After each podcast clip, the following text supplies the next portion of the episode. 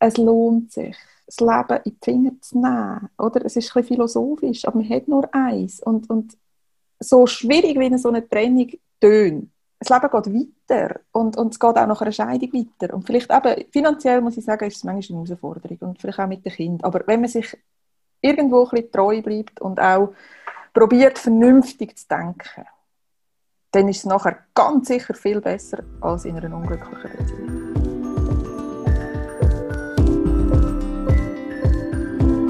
Mal ehrlich, der Podcast von Any Working Mom. Ich bin Andrea Jansen. Und ich bin Anja Knabenhans.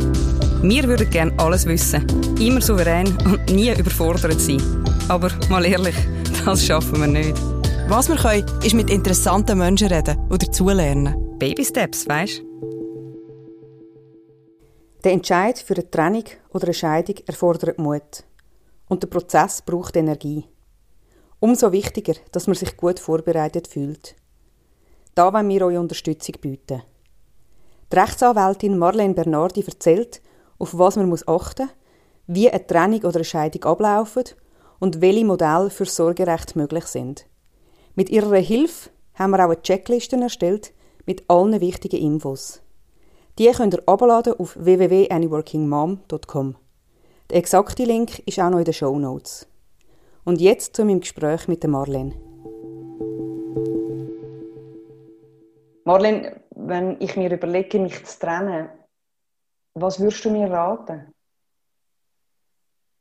Ja, am geschicktesten informierst du dich mal so gut, wie es irgendwie geht. Also ich weiß, ich meine, wir reden zuerst wahrscheinlich mit, äh, mit den Freundinnen oder mit den Kollegen, wo sich vielleicht schon getrennt haben oder wo sich die gleichen Gedanken gemacht haben, ähm, dass man einmal überhaupt sich traut zu überlegen, ich trenne mich oder ich will mich scheiden lassen. Oder, ähm, aber zum Anfang, ich als Jurist oder als, als Rechtsanwältin würde mich probieren, so, so gut wie möglich zu informieren bei Leuten, die auch wirklich daraus kommen. Also die echt äh, Grundlagenwissen haben. Das kann eben ein Rechtsanwalt oder eine Rechtsanwältin sein. Es gibt in vielen Kantonen oder fast allen, glaube ich, so unentgeltliche Rechtsberatungsstunden von den Anwaltsverbänden. Bei den Gerichten dürfen wir zum Beispiel auch anrufen ähm, und einfach mal fragen, ich will mich scheiden lassen oder trennen, was soll ich machen? Oder ähm, Sozialberatungsstellen von den Kantonen, die haben meistens auch noch einen Haufen Informationen, wenn man sich trennen lässt oder scheiden. Also eher offizielle äh, Ort, wo man sich daran anwendet und jetzt nicht im Freundeskreis mal umfragen, du, wie ist das bei euch so? Ja, also das Scheidungsrecht ist halt so ausgelegt, dass wirklich jeder Fall separat beraten und beurteilt wird. Und wenn man nicht gerade genau den gleichen Lohn hat auf beiden Seiten und im gleichen Kanton wohnt und gleich viele Kinder hat, die noch gleich alt sind, ähm, wird es sehr schwierig, dass es dann genau gleich rauskommt wie bei der Kollegin. Weil es ist so vom Einzelfall abhängig. Also ich habe noch nie zwei gleiche Resultate gehabt in zwei Scheidungen oder zwei Trennungen. Und ich habe schon relativ viele Scheidungen und Trennungen gesehen in den letzten zehn Jahren. Also das heißt, man kann vielleicht ähm, fragen, also sich den Mut holen, dass ähm, zu vollziehen, wenn man wirklich findet, doch, ich brauche das, aber vielleicht auch nicht, eben wenn man dann die Horrorgeschichten hört oder so, sich nicht zu fest davon beeinflussen lassen.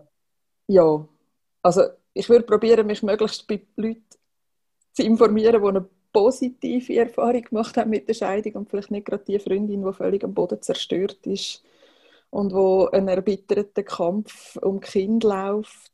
Ähm, ich würde mich wirklich offiziell informieren und nicht im Freundeskreis. Weil der Freundeskreis ist gut zum Unterstützen, den braucht man, um überhaupt den Schritt zu nehmen. Ganz allein ist das manchmal schon, schon ein schwieriger Schritt. Oder? Was ist, man, man verlässt eigentlich alles oder so die bequeme Zone mit einer Trennung oder mit einer Scheidung.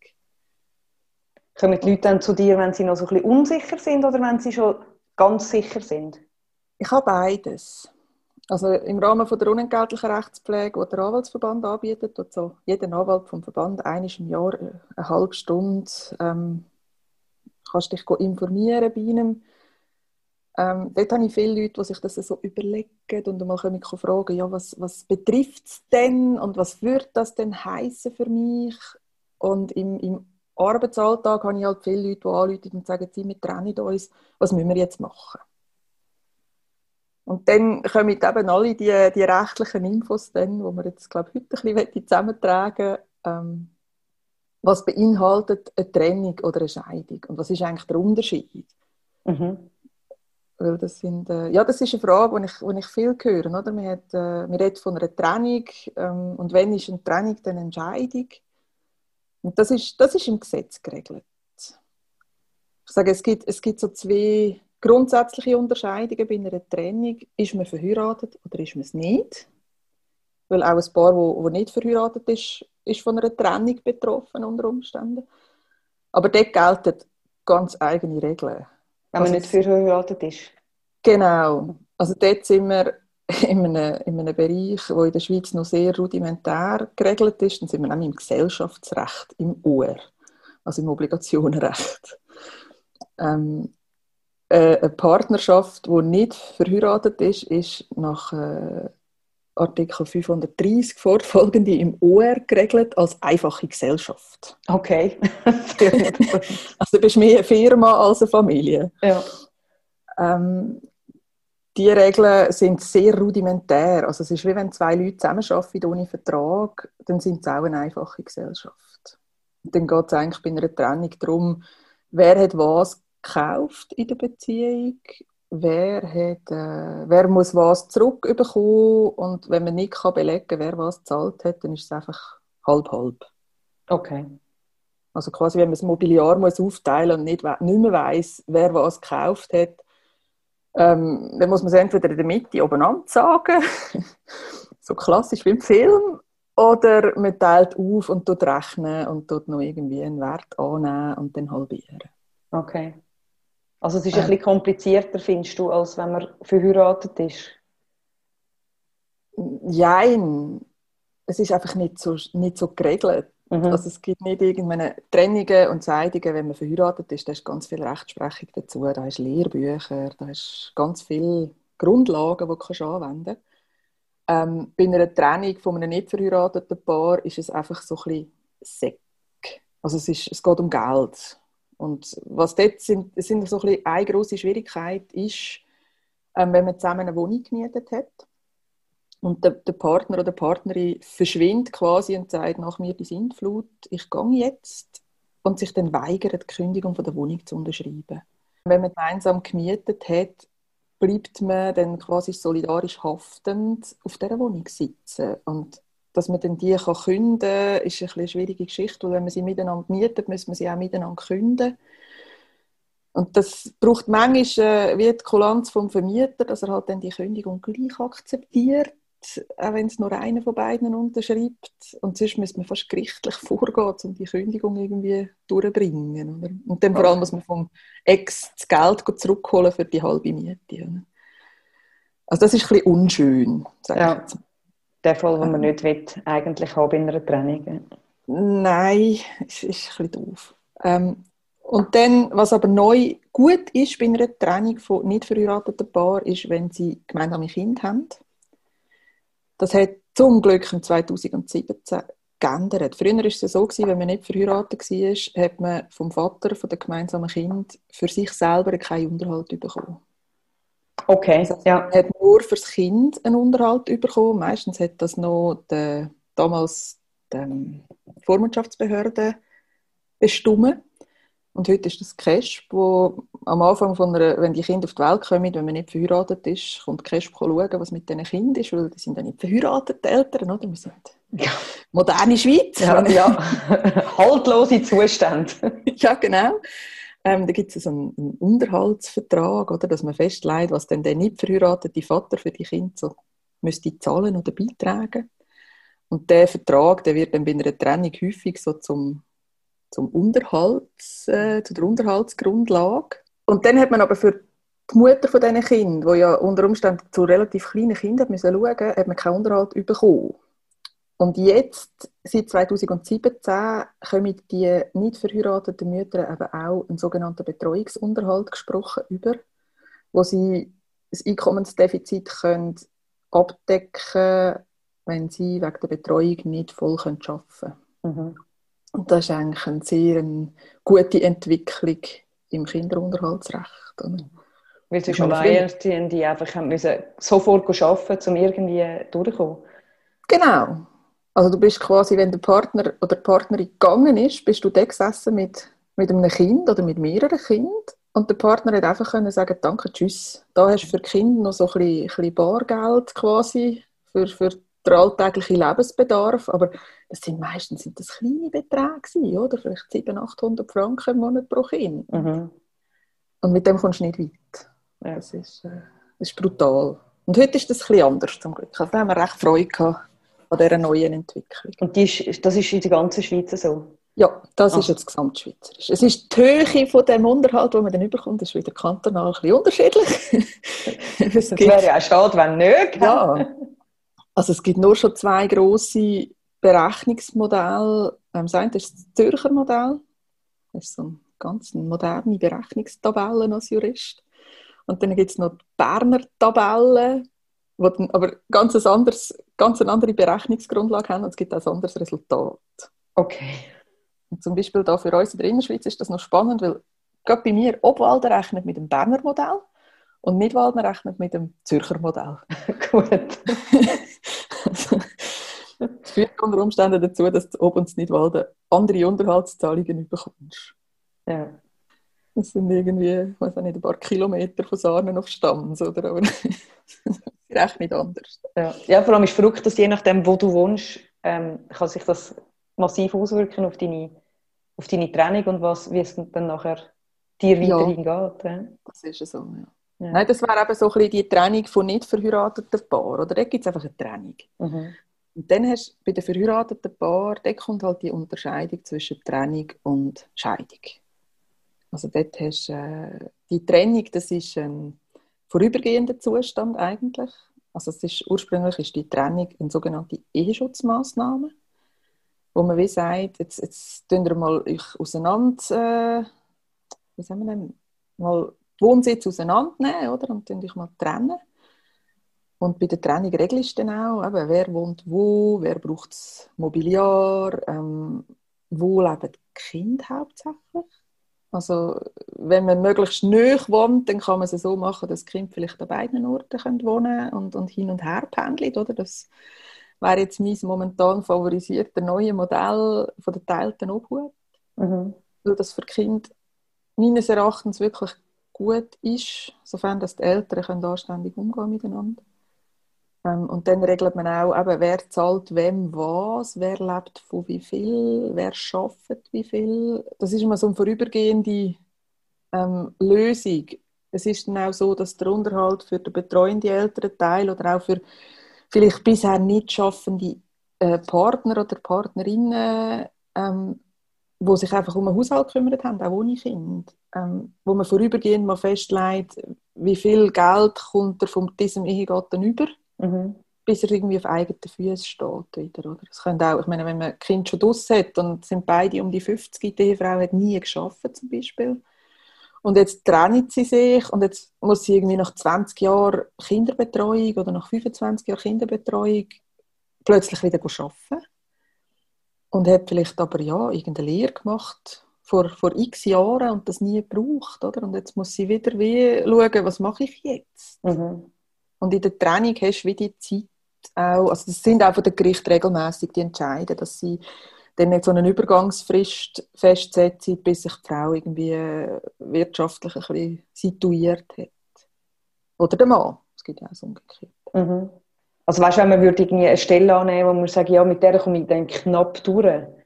Mhm. Wir, wir haben uns getrennt, aber eben, ich habe lange nicht geschafft und jetzt muss ich halt etwas wahnsinnig unter unter meinem Niveau. Ja, unter meinem Niveau nicht. Das ist dann gleich halt. Ja, das ist eine Gratwanderung. Also es sind auch regelmäßig dann die Fragen, oder? Soll mhm. ich, soll ich putzen? Soll ich go, ja, irgendwie go Gestell auffüllen?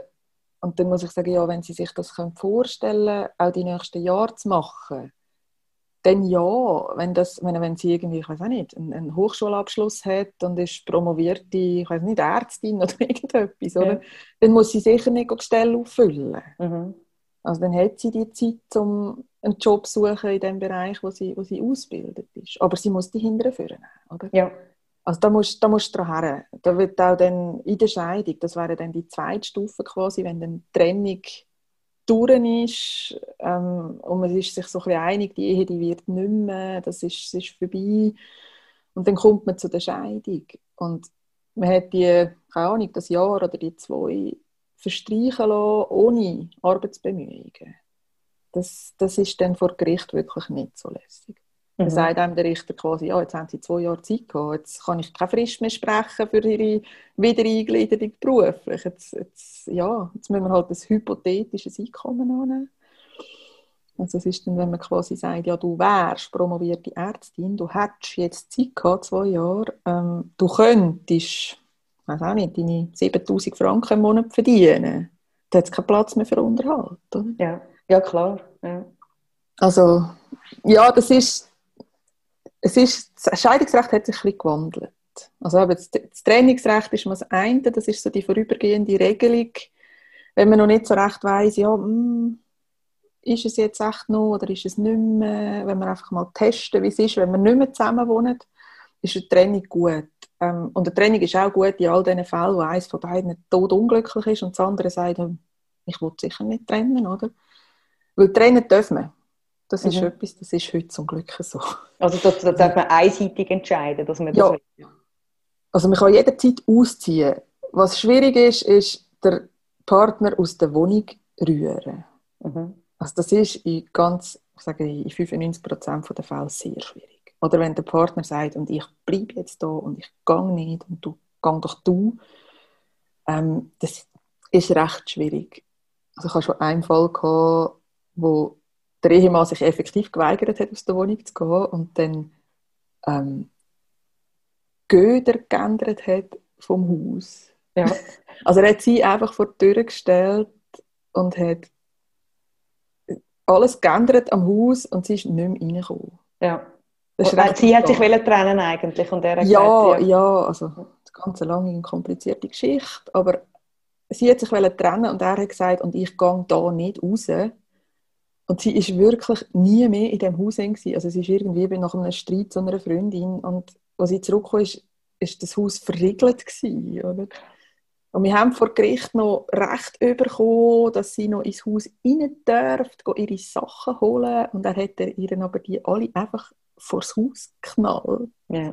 Wie im Film. Wie im Film. Nein, und die hat, sie hat mir wirklich sehr leid getan, weil sie ist nicht mehr, sie ist nicht mehr reingekommen ins Haus. Ja die haben das aber miteinander gebaut und, und miteinander gestaltet. Und ja, das ist recht brutal. Ja. Und darum so der Zwang, der andere zum Gehen zu bewegen, der ist recht kompliziert. Also in Fällen, wo, wo das Kind herum hat, ähm, ist es eigentlich meistens so, dass der, der bei dem Kind bleibt, auch in der gemeinsamen Wohnung darf bleiben. Ja. Grundsätzlich, oder? Aber es gibt, es gibt Partner oder Partnerinnen, die sagen einfach, ich gehe da nicht raus.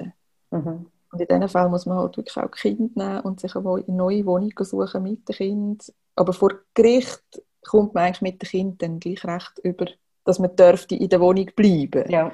Aber ich meine, wenn du mit dem Kind zusammen musst, quasi den Vater oder die Mutter polizeilich rausstellen. Ob das für Kind besser ist, als einfach sagen, komm mit Kindern, wir gehen uns jetzt eine neue Wohnung suchen. Mhm. ja, das muss ich dann den Parteien überlassen. Mhm. Und das Ziel wäre irgendwie möglichst nicht mega viel Geschirr verschlagen, dass man nachher miteinander sich gut kann einigen kann. Ja, genau. Also dann finde ich dann halt, ja, suchen Sie sich eine Wohnung, oder? Aber das ist gerade für Wohnungen, wenn du viereinhalb, fünfeinhalb Zimmerwohnungen brauchst mit mehreren Kindern, oder? Mhm. Das ist dann schon so eine Herausforderung. Auch ja. finanziell, oder? Weil auch in einer Trennung, also ich sage, Trennung oder die Scheidung ist ja ein finanziell wahnsinnig grosser Einschritt ins Familienbudget. Mhm.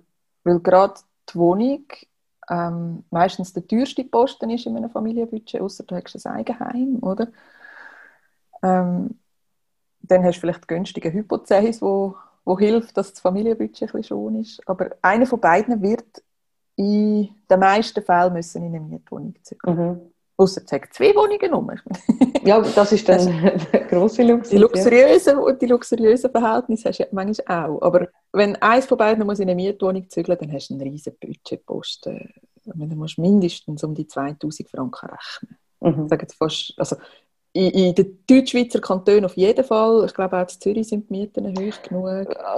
Ja. Ähm, in der Westschweiz hast du noch Wohnungen für 700, 800 Franken, aber das, wenn eines von beiden von hier in die Westschweiz zügelt, ist auch nicht so praktisch, habe ich auch schon gehabt. Ja. Ähm, Besuchswochenende der Kinder sind dann jeweils mit zweimal 400 Kilometer Autofahren verbunden. Ja. ja, plus es ist natürlich, ähm, du kannst ja je nachdem nicht eine Einzimmerwohnung nehmen. Nein. Das ist, also dann hast, kannst du Kinder also, nicht auf Besuch nehmen und das ist ja... Genau, also das ist dann auch, aber wenn beide eine neue Wohnung müssen haben, ist es mega schwierig, weil mindestens eine Dreizimmerwohnung brauchst, egal wie viele Kinder du hast. Oder? Ja. Ähm, damit irgendwie Kinder auch an beiden Orten wohl sind. Mhm. Also, aber dort spielt es nicht so eine Rolle, ob es jetzt eine Trennung oder eine Scheidung ist. Mhm. Bei der Scheidung ist es einfach die definitive die definitive Lösung. Oder? Und bei der Scheidung also, gibt es wie klarere Regeln. Ähm, die eine Person verdient so und so viel, die andere so und so viel. Wie, wie macht man das mit Unterhalt und Kindergeld etc.? Ja, also die Regeln gibt es auch bei der Trennung, aber die sind halt ein bisschen weicher, weil das wie ein vorübergehender Zustand ist und auch soll die Möglichkeit bietet, um sich neu äh, orientieren oder einfach neu organisieren. Oder? Mhm. Und wenn man sich aber dann nach der Trainingszeit ähm, sicher ist, dass es nicht mehr ist, dann kann man eigentlich den nächsten Schritt machen und, und die Scheidung regeln. Mhm.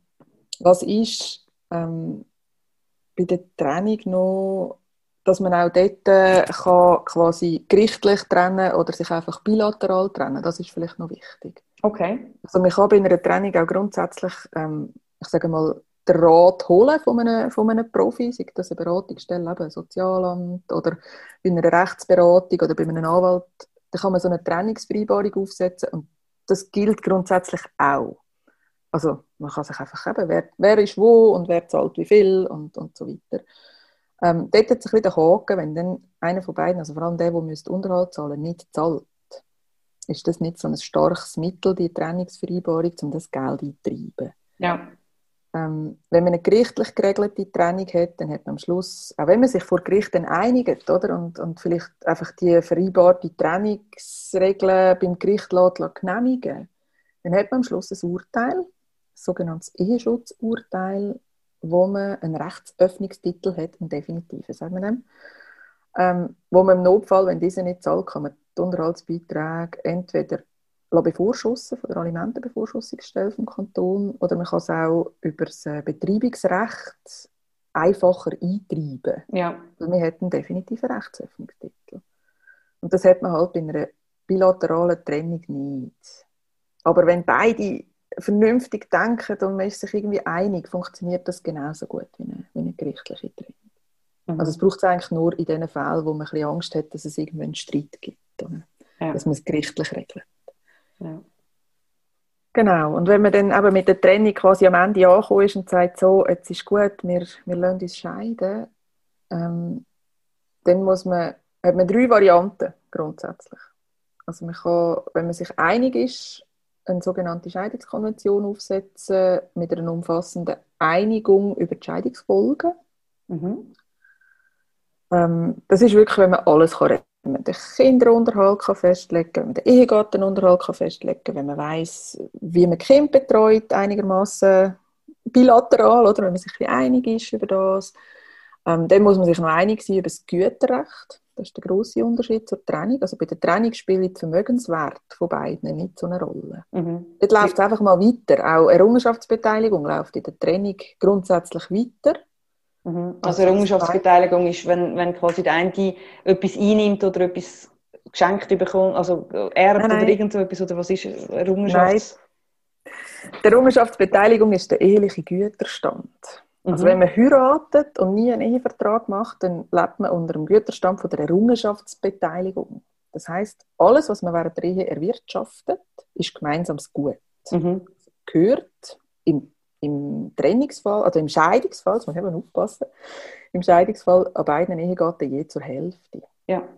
Also auch wenn man zum Beispiel Schulden abzahlt, aus, aus, aus dem, was man, was man verdient mit dem Lohn, Mhm. ist das auch eine Errungenschaft. Das sind so wie umgekehrte Ersparnisse. Mhm. Wenn man Hypotheken abzahlt, oder? Das muss Ja. man dann irgendwann auch wieder berücksichtigen, dass man ja dort noch irgendwie, keine Ahnung, eine halbe Million ähm, Hypothek abzahlt hat. Und Ja. das muss man dann auch irgendwie auszahlen bei der Scheidung. Ja. Ähm, und nebst der, dieser gemeinsamen Errungenschaft, also dem gemeinsam während der Ehe aus dem Lohn Ersparten, hat noch jeder sein Eigengut. Mhm. Und das Eigengut ist das, was du vor der Ehe gehabt hast, also deine Ersparnis, bevor du geheiratet hast, und was du geerbt hast oder gewonnen. Okay. Ja. Also alles, was dir während der Ehe unentgeltlich, also ohne dass du etwas dafür da hast, ähm, zugekommen ist, das ist dein Eigengut. Also wenn zum Beispiel eines von beiden viel erbt, das muss er also nicht mit dem anderen teilen. Okay. Ah. Spannend. Ja. Ja, das ist nur so, mein Mann hat geerbt, wieso komme ich jetzt von dem nicht über? Mhm. Ja, das ist, das ist Eigengut. Oder? Also die, die darauf hoffen, jetzt muss ich nur noch durchheben Ja. mit dem Partner, äh, irgendwann erbt er dann und dann kann ich dann endlich gehen. Das funktioniert nicht. Leider nicht, nein. Also leider, je nachdem für welche Seite das man sagt. Ja. ja, es gibt auch die, die hoffen, sie erben, dass sie jetzt dann gehen können, weil sie einfach durch das ein bisschen finanzielle Unabhängigkeit gewinnen. Genau. Und du hast jetzt vorher gesagt, eben während der Training läuft das eigentlich einfach weiter. Also was, wenn man getrennt ist und noch weiter Sachen erwirtschaftet, dann läuft das wie... Ja, das Sicher. läuft weiter. Also das ist auch noch entscheidend in Fällen, wo, wo ich weiß auch nicht, eins von beiden viel mehr verdient, oder? Und das schön kann ansparen in der Training, weil er sehr gut zum Geld schaut oder sie und, und die andere Seite, die, die rührt das Geld zum Fenster raus, quasi lebt jetzt endlich nach der Trennung das Leben in Saus und Braus. Und dann kommt es nach irgendwie zwei, drei, vier Jahren zur Scheidung und eins von beiden hat dann in diesen vier Jahren Trennung wahnsinnig viel gespart und das andere hat irgendwie Schulden angehäuft. Ja. Es ist dann recht fies. Ja. Unter Umständen muss man je nachdem beides teilen, wobei bei den Schulden ist es immer so ein bisschen begrenzt. Okay. Ja. Schulden, die eine Ehegatte nur für sich selber macht, nachweislich, weil er sich einen äh, Maserati kauft in der Trennung und, und irgendwie plötzlich einen Kleinkredit offen hat von 90'000 Franken, ähm, da haftet die Ehefrau nicht mit. Okay. Ja. Also das ist einmal noch so. Und das ist dann auch beim Unterhalt, das ist dann nachher noch entscheidend. Also wenn er ähm, oder sie, es ist immer, ich sage, der häufigste Fall ist, der Mann muss zahlen und die Frau schaut zu den Kindern. Das ist auch heute noch so. Es kann auch umgekehrt sein, aber darum komme ich meistens bei er oder sie so Ja. ein bisschen ins Gleiche nie. Ähm, also wenn er irgendwie ein, ein teures Auto kauft mit einem Kleinkredit und jeden Monat 1000 oder 2000 Franken Kreditzins zahlt, wird das beim Berechnen vom Unterhalt nicht berücksichtigt. Ja. Das interessiert vor Gericht niemand, ob er noch für sein Maserati jeden Monat 2000 Franken ähm, Leasinggebühren oder, oder Kreditzinsen zahlt. Mhm. Weil der Unterhalt von der Familie geht vor.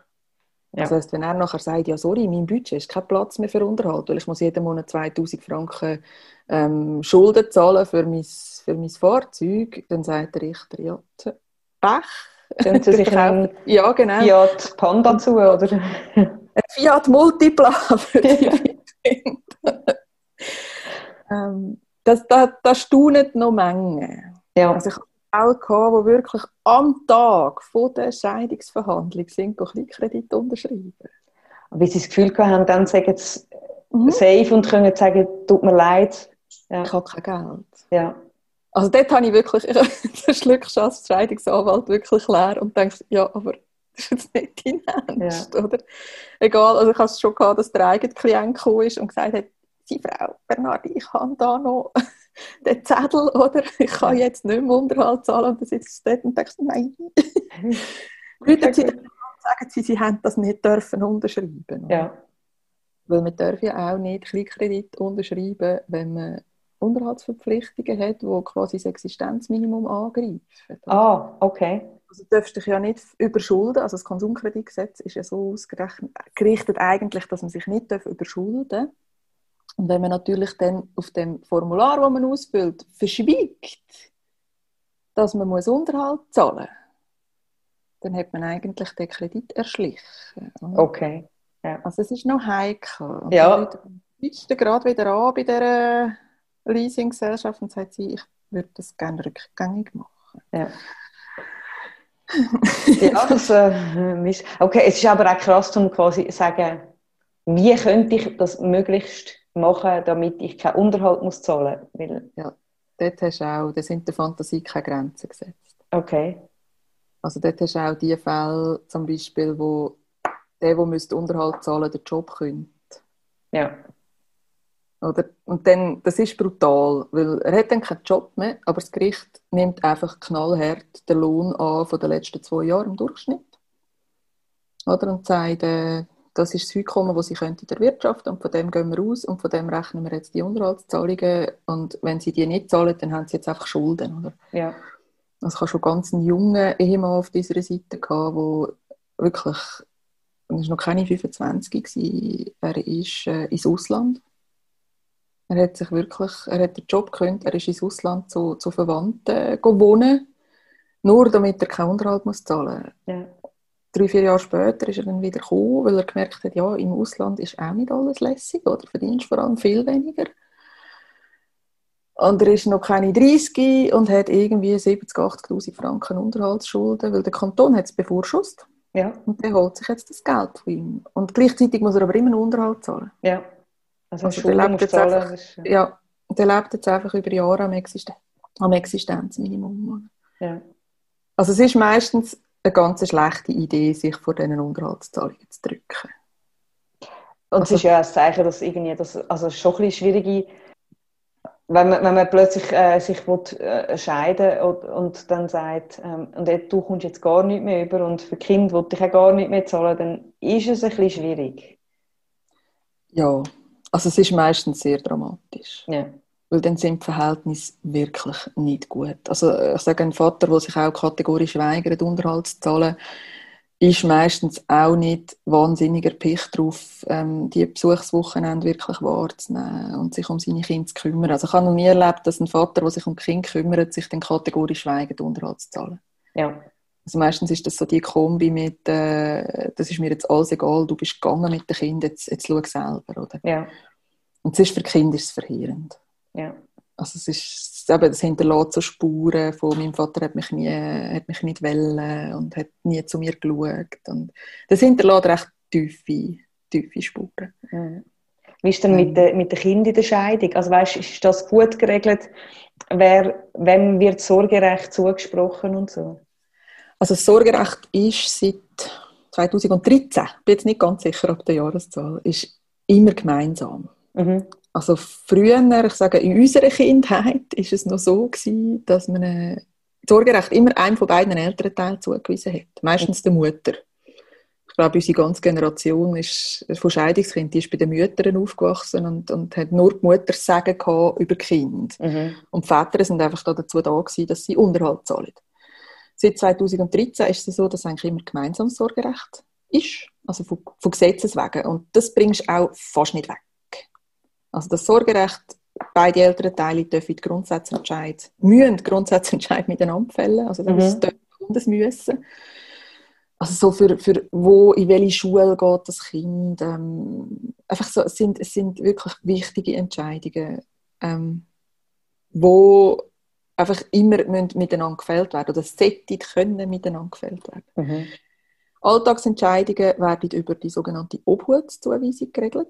Also es ist der Unterschied von dem Sorgerecht ist, ist das Recht über die grundsätzlichen ähm, Verhältnisse vom Kind zu bestimmen und die Obhut ist das Recht oder die Pflicht, sich im Alltag ums Kind zu kümmern. Mhm.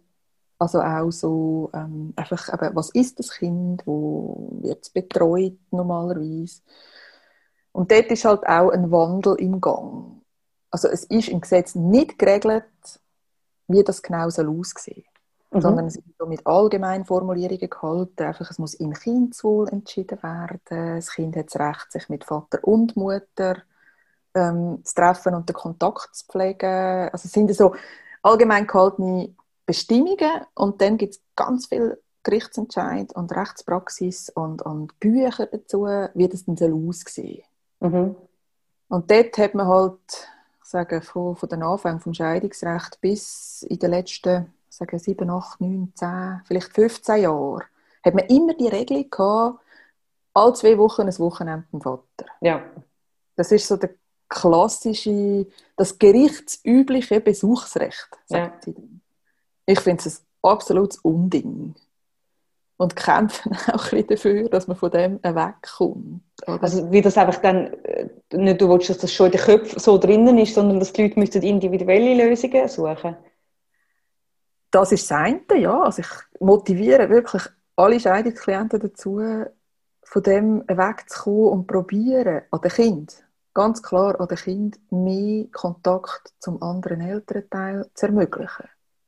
Weil ich stelle mir das anhand von meinem vierjährigen Sohn vor, der sieht jetzt der andere Elternteil nur noch alle zwei Wochen zwei Tage. Das wäre für ihn, das wäre ein Drama, das wäre ja. sein Weltuntergang, oder? Und das ist in allen Scheidungen so. Mhm. Egal, was man das Gefühl hat, was der, der Vater oder die Mutter von dem Kind für, eine, für einen schlechten Mensch ist. Mhm. Fürs Kind bleibt es der Vater oder die Mutter, wo ein Teil war vom Leben bis zu dem Zeitpunkt, wo, sie, wo einer von beiden die Wohnung verlässt. Und dann heißt es so, Kind, du siehst jetzt deinen Vater nur noch alle zwei Wochen das Wochenende und im schlechtesten Fall heißt es noch, jawohl, jetzt musst du zu dem bösen Menschen heim. Ja. Oder? Und ich finde das, find das so tragisch. Das ist eigentlich für eine Scheidungsanwältin vielleicht die falsche Einstellung. Aber ich habe das Gefühl, wir müssen von dem wegkommen. Mhm. Die Kinder müssen doch die Möglichkeit haben, im Kontakt bleiben mit beiden älteren Teilen. Mhm. Und zwar, das, das, das funktioniert nicht, wenn der eine ältere Teil nur alle zwei Wochen Samstag, Sonntag zu dem Kind schaut. Erstens ist es ein Wochenende. Das heißt gerade bei Schulkindern, oder? Das ist so der Fun-Teil. Man, ja. hat, äh, man kann go schlitteln im Winter und Skifahren und irgendwie einen Fernsehnachmittag machen, oder? Und der andere ältere Teil, der die restlichen zwölf Tage betreut, der muss Hausi machen, der muss Elternabend, der muss äh, irgendwie am Morgen Kind wecken und in die Schule schicken, der ganze Stress, du musst den Mittag organisieren, oder? Ja. Du schnell heim, kochst und gehst wieder. Und der andere ältere Teil ist dann der coole, oder, wo man nur alle zwei Wochen ein bisschen, ein bisschen Spass haben damit. Ja, wo dafür sein Kind nicht mehr so richtig, also spürt eben, du ja, spürst ja nicht, ja. wo das Kind steht, alle zwei Wochen, das ist... Keine Chance. Ja.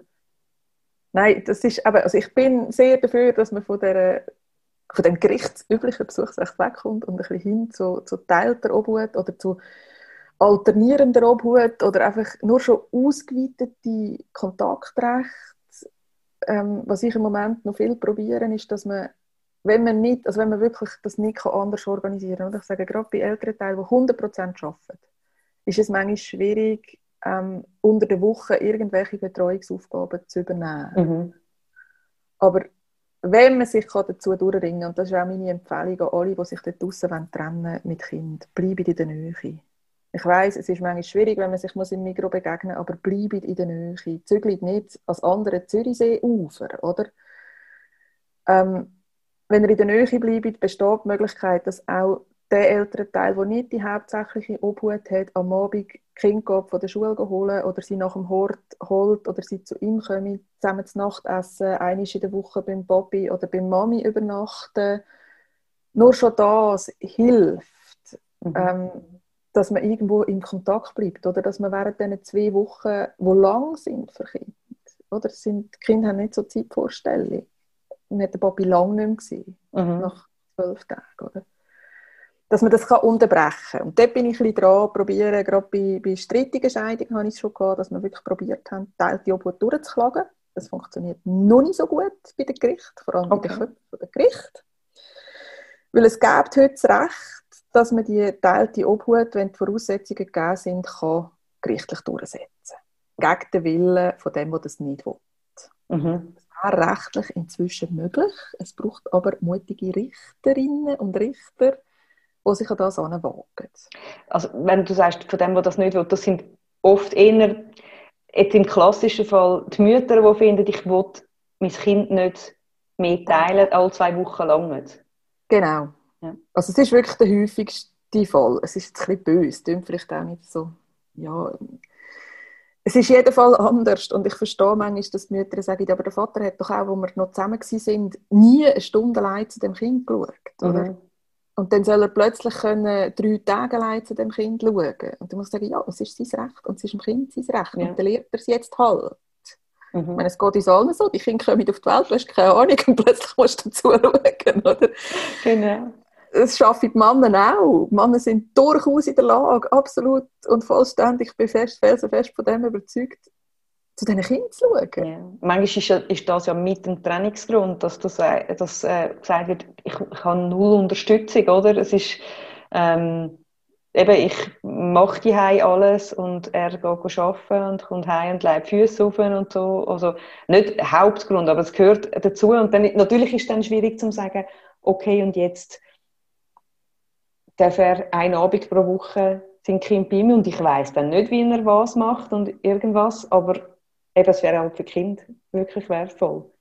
Ja, und vielleicht muss man auch ein bisschen von der Vorstellung wegkommen als Frau, dass, dass der Mann das genau gleich muss machen wie ich jetzt das mache. Total, ja. Kind überlebe tiptop, wenn es eine der Woche Tiefkühlpizza oder Chicken Nuggets und Pommes frites vom Mac gibt. Mhm.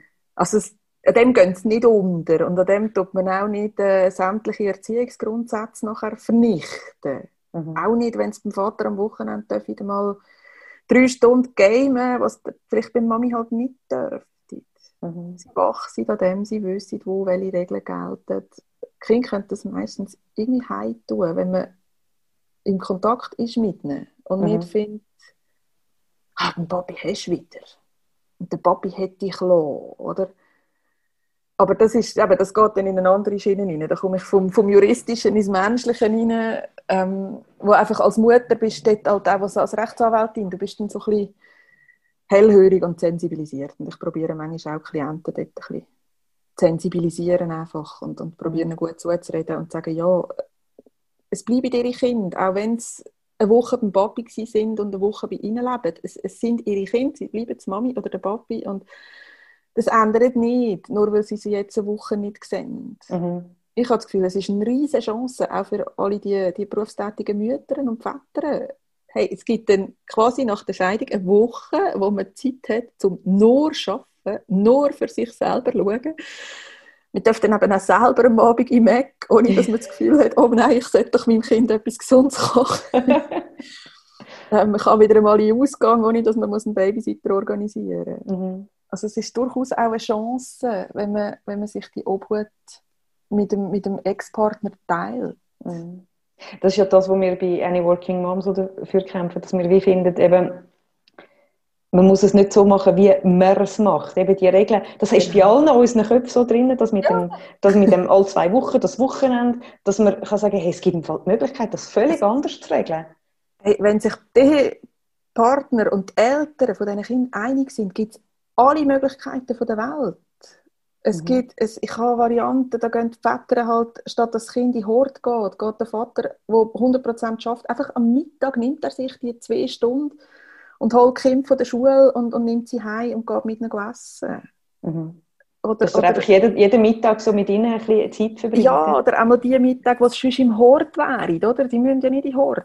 Oder mhm. dass man vielleicht kann mit dem Arbeitgeber schauen kann, dass man die vier Stunden am Mittwochnachmittag irgendwo anders unterbringen arbeitstechnisch und dafür jeden zweiten Mittwochnachmittag mit dem Kind etwas macht, oder? Mhm. Es ist immer so ein bisschen, aber darum sage ich, bleibe um Himmels Willen in der Nähe. Wenn man irgendwo in, in Jura aufzögelt, wenn man vorher in Zürich gewohnt hat, wird es schwierig. Mhm. Dann bleibt einem nur alle zwei Wochen zwei Tage. Ja. Einfach rein von Distanz. Also es gibt es schon im Kanton Zürich, oder? Wenn du irgendwie ja, auf beiden Seiten vom Zürichsee wohnst, hast du irgendwie unter Umständen eine Stunde Weg dazwischen. Ja. Ja. Und dann wird es schwierig, dass sie am Abend nach dem Arbeiten schnell gehst, holen und sie morgen in die Schule fährst, oder? Mhm. Ja, und es gibt sogar, ähm, ich habe jetzt auch von dieser Methode gehört, dass Kinder wie eine Wohnung haben und die Eltern wechseln. Und ich finde, äh, ist auch noch speziell, ähm, aber für Kinder ist dann, dann haben sie wie eins die Und je nachdem ist die Mami da oder der, das Nestmodell heisst das? Ja, genau, das ah, okay. ist das Nestmodell. Ja. Das braucht von den Eltern eine extreme Toleranz. Ja. Also dort muss man wirklich irgendwie noch Freunde sein als Eltern. Zwar kein Paar mehr, aber Freunde, weil du bist in einem ganz intimen Bereich. Entweder brauchst du drei Wohnungen, mhm. oder dass quasi die Kinder haben eine Wohnung und beide Elternteile haben eine Wohnung. Und dann einfach ein älterer Teil ist immer bei den Kindern, oder? Mhm. Oder dann brauchst du zwei Wohnungen, wo sich beide älteren Teile beide Wohnungen teilen.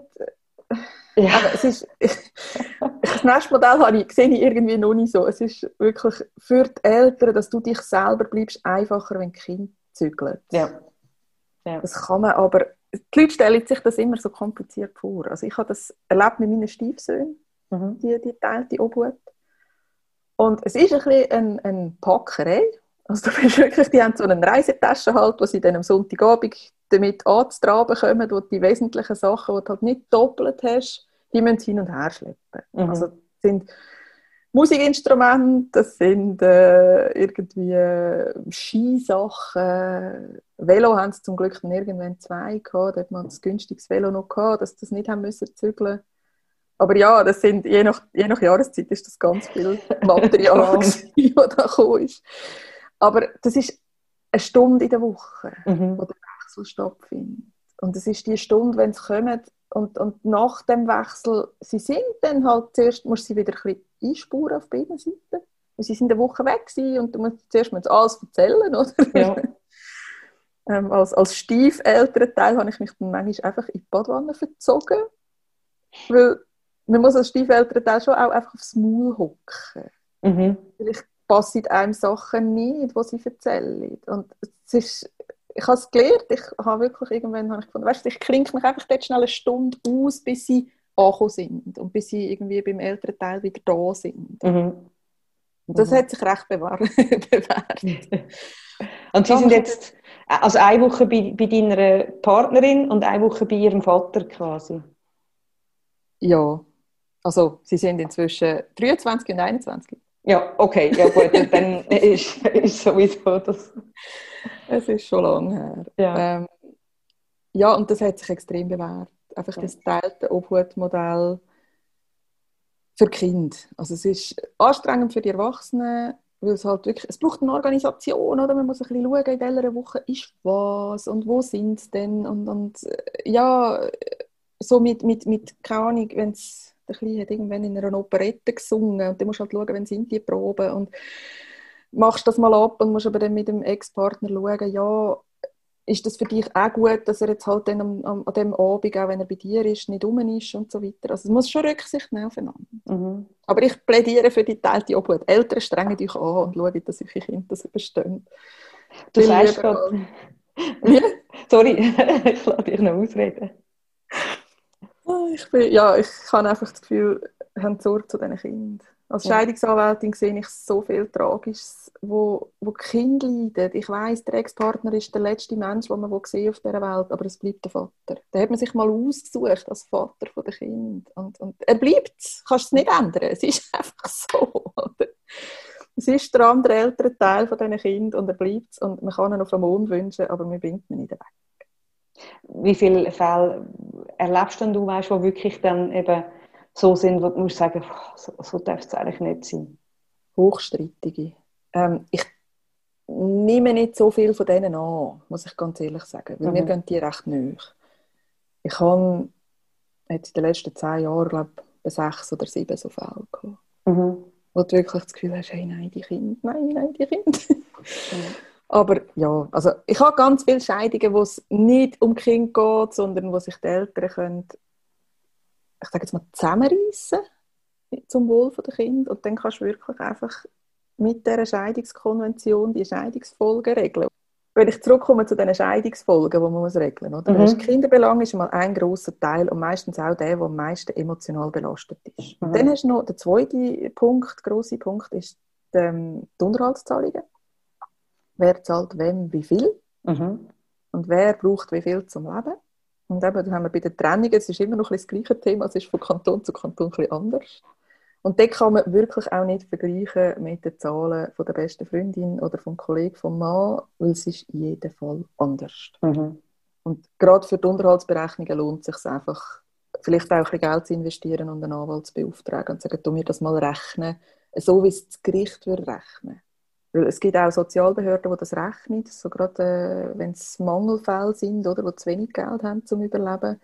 Und die Budget, wo gerade so Budgetberatungen, Sozialberatungen machen, die werden oft von den Gerichten nicht gleich gerechnet.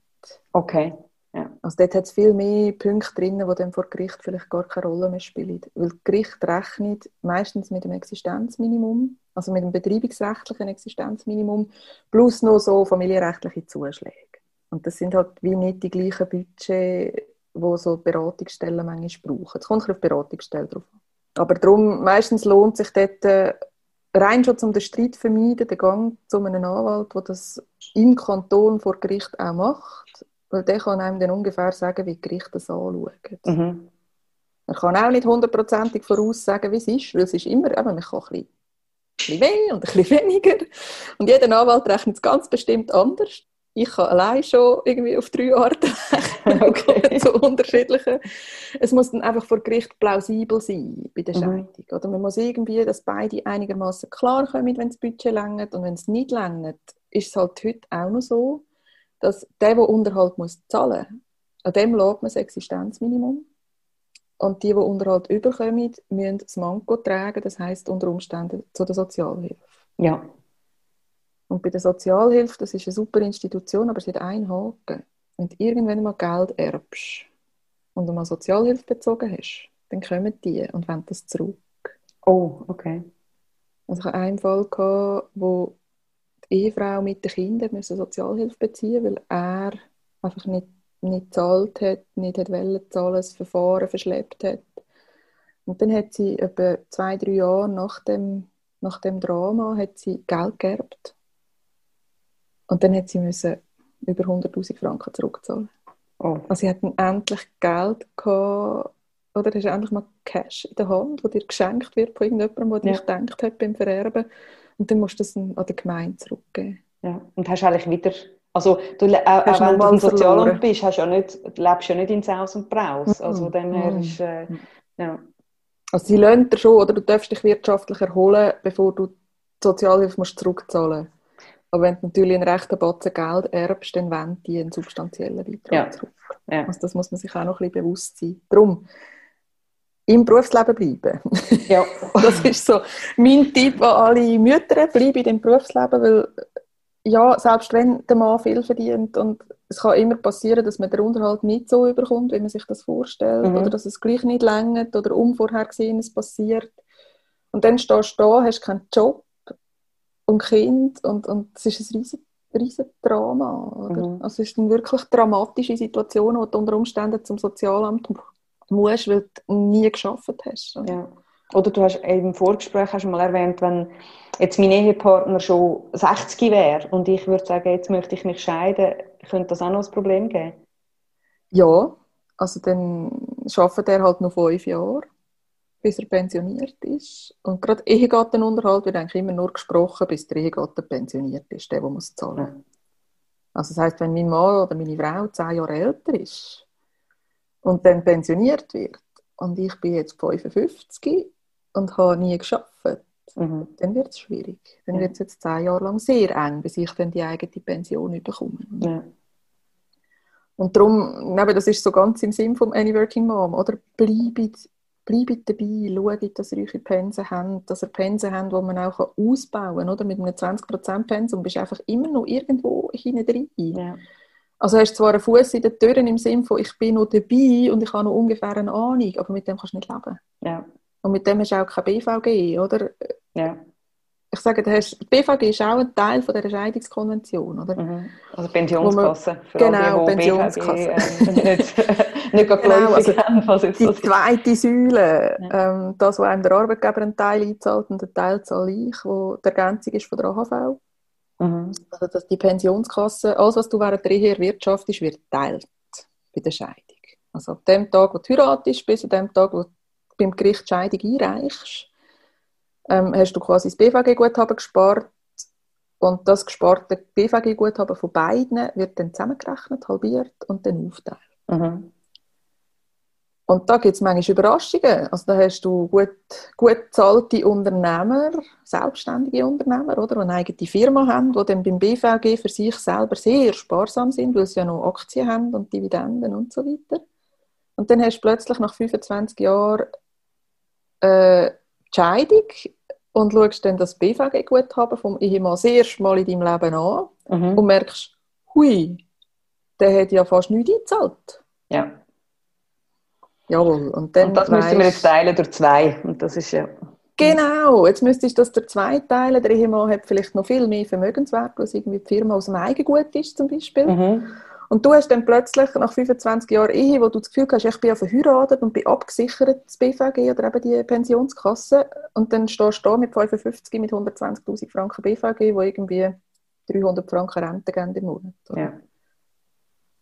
Und mit dem lebst du nicht. Und das, ist, das BVG ist eben, oder die Pensionskasse ist ein Punkt von der Scheidungskonvention, die du machen musst.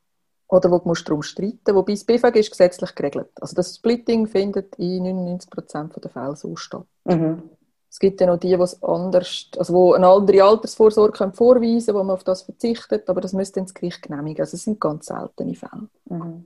Aber es ist darum schon auch wichtig, dass man auch, wenn man noch verheiratet ist und es gut hat, dass man schon mal sagt, du, sieht das so Das sieht aus? so Ja. Ja. Ja, nein, also das ist auch etwas, wo ich auch ein bisschen darum kämpfe.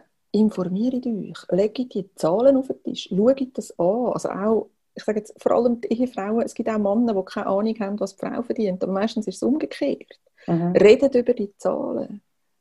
Ihr dürft das anschauen. Also es ist auch keine Straftat, wenn ihr beim Mann halt im Büro geht oder Ordner auftun und Lohnausweise anschaut. Mhm. Oder wenn ihr euch das nicht sagen Aber wenn der Ehemann das nicht offenlegen will, dann ist sowieso etwas schief. Ja, dann ist es ein bisschen schwierig. Ja. Dann äh, müsste ich schon mal hellhörig werden. Ja. Ja. Also es dürfen beide Ehepartner nach Eherecht wissen, um was das es geht. Mhm. Wie es mit der finanziellen Situation aus, aussieht. Das, Patriar das Patriarchat ist schon lange durch. Ja, definitiv. Ja, Jetzt muss es nur es noch aus den Köpfen raus. Und dann, ja. Also ich sage, gerade die Generation von unseren Eltern, irgendwie 50er, 60er Jahrgänge, oder? Die Mhm. haben noch so geheiratet. Ja. Es ist am Mann seine Sache, was man da Geld verdient und hat. Aber das gilt für alle nicht mehr. Also auch für Ja. die Damen und Herren aus diesen Jahrgängen. Ja. Das gilt nicht mehr. Ja. Das eheliche Gut ist gemeinsam. Oder? Und auch die Informationen, es gibt eine eheliche Informationspflicht. Ja. Also das ist wirklich so. Und das ist dann auch für den letzten Punkt auf dieser Trainingskonvention oder Scheidungskonvention, ich komme nochmal darauf zurück.